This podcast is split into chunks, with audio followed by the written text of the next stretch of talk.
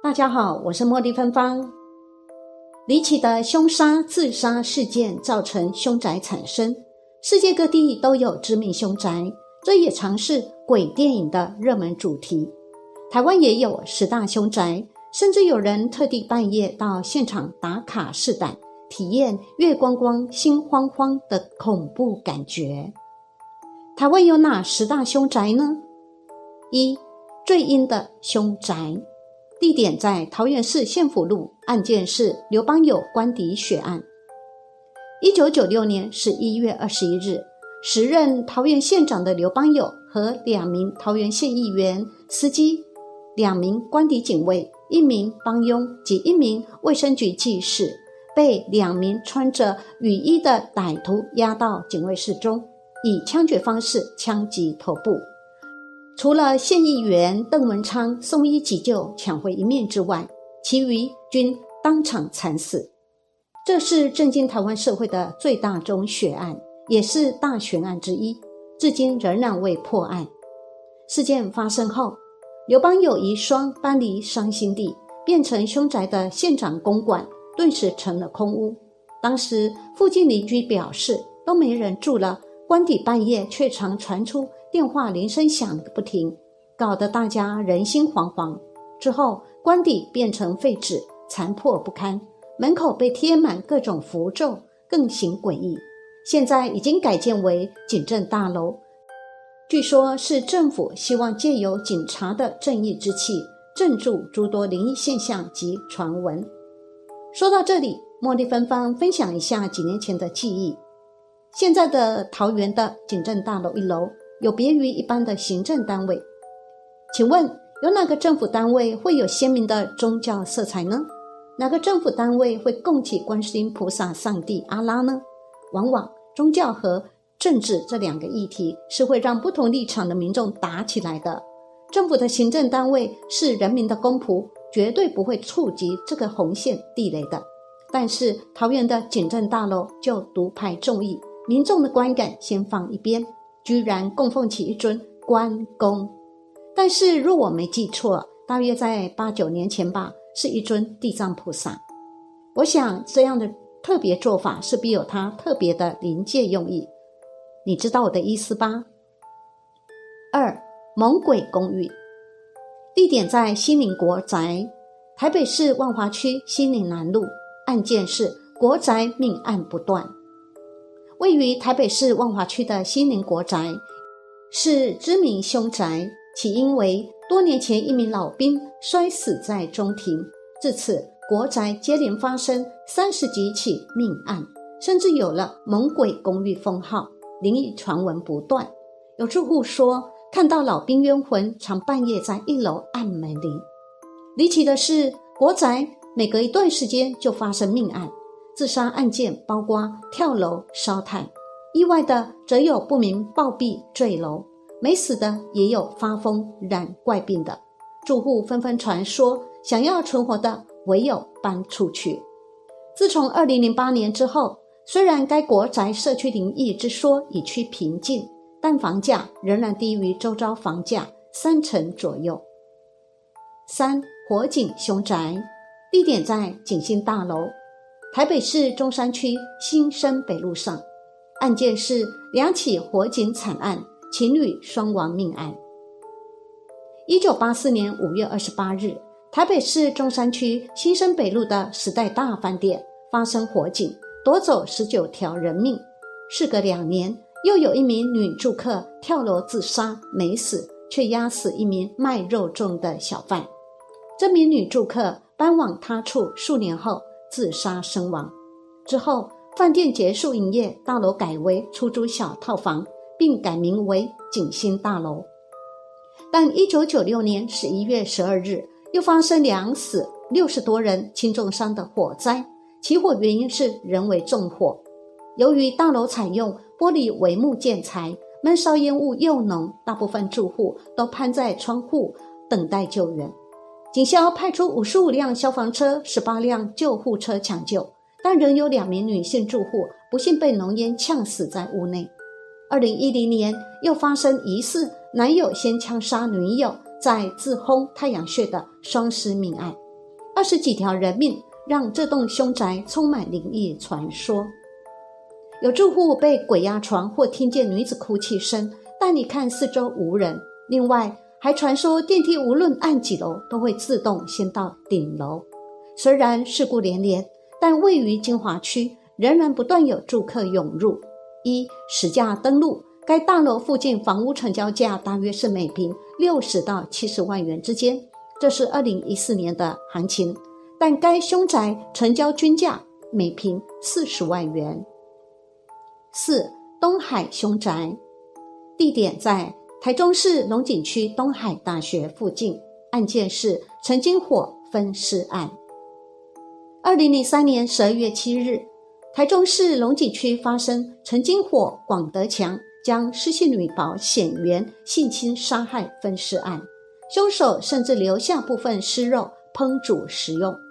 凶案现场的机车行因此变成食人魔凶宅。因为靠近东海大学，也被称为东海凶宅。案发三年多后，原屋主以低于市价六成售出，买方购入后经营佛具店。但据闻买方入住后，常在屋里看见一名白衣女子，吓得赶紧搬走，租给别人当仓库使用。后来以四百万元卖给一家中医诊所。根据媒体调查，该凶宅房价已经翻涨。出估市价大约是一千万元。五最广凶宅，地点在彰化县二林镇。案件：洪若潭一家五口灭门命案。二零零一年九月五日，富商洪若潭夫妇被发现烧死在自家焚化炉内，三名子女也不知去向。遗书表示是全家自杀。但是案发现场却找不到任何小孩的 DNA。案发七年后，三名子女被正式宣告死亡。离奇命案发生后，占地三千平的洪若潭豪宅灵异传闻不断。有邻居说，看见洪若潭半夜在花园散步。负责看守命案现场的远警则听到车库怪异声响。后来，李世杰医师透过法拍途径。以一千一百万元购得此凶宅，还广邀亲朋好友举办烤肉聚会。据媒体调查，出估该屋市价已经翻涨近五倍，大约五千万元。六五子凶宅，地点在花莲县吉安乡，案件是五子惨死命案。二零零六年九月八日，刘志勤的五个小孩被发现沉尸在自宅浴室。死状凄惨，父母两人从此人间蒸发，被视为涉嫌杀害小孩的凶手。发生惨案后，这栋透天厝变成阴森凶宅。曾经有几名道教信徒承租搬入，摆放多尊神明及贴满符咒，但后来又搬出。附近住户表示，曾经看见已经往生的小女儿半夜拿着钥匙开门回家。也有邻居在深夜时分看到大儿子生气地瞪着他。由于灵异传闻不断，乡公所还曾经举行大型法会超度亡灵。七世清凶宅，地点在新北市林口区，案件林清月世清命案。一九九八年十月十一日，富家子林清月伙同五名朋友以菜刀砍杀父母。双亲被砍一百零九刀，当场惨死。坦诚砍了父母一百零六刀的林清月被判死刑，并且于二零零二年五月执行枪决。此凶宅虽然无灵异传闻，但都无人敢住，也卖不掉。直到二零一二年，由台电工程单位承租，变身为公务所及员工宿舍。八江子翠分尸凶宅。地点在台北市中正区济南路上，案件江子翠分尸案。一九七七年九月十日发生江子翠分尸案，当时还是戒严时代，引起全台震惊哗然。二零一四年，台湾发生首桩捷运车厢疯狂随机杀人案，震惊全台，凶嫌为郑捷，地点就在龙山寺至江子翠捷运站区间。更使得很多人一听到江子翠，心里就毛毛的，不过，江子翠只是该分尸案的弃尸地点，命案的第一现场其实是位于台北市济南路的一处老公寓。该凶宅位于金华区，一九八三年被人低价买走，但之后想转卖，却怎样也卖不掉，直到二零零六年才顺利以四百万元卖给附近住户林太太。没想到房市大好，两年后。有投资客以大约两千万元向林太太购买，只能说金华区的房子太抢手，凶宅也没人再怕。九新北市新店区北新路凶宅，地点在新北市新店区北新路上，案件吴善九命案。二零零七年五月二十三日，台北县现为新北市议员吴善九。在自己的服务处遭杀手连开五枪，当场惨死。该服务处位于新北市新店区车水马龙的北新路上，至今案情仍然是悬案一桩。命案发生后，不断传出灵异说法。有人说，家属在吴善九大体旁哭泣，吴善九的左眼突然睁开。后来，服务处里更是鬼影幢幢，传说办公室的物品会自己移动。或看见吴善九在命案现场徘徊。该凶宅因为位在新店市闹区，据二零一四年的实价登录，附近地区的成交价是六十三至六十六万元。该凶宅至少打了七折，每平大约四十五万元。十河江街凶宅地点在台北市中山区河江街上，案件。老夫妇被分尸命案。一九八六年八月二十九日，男子陈云辉因为贪图岳父母财产，将岳父母勒昏，再以乱刀刺死，肢解尸体，分装于行李袋中。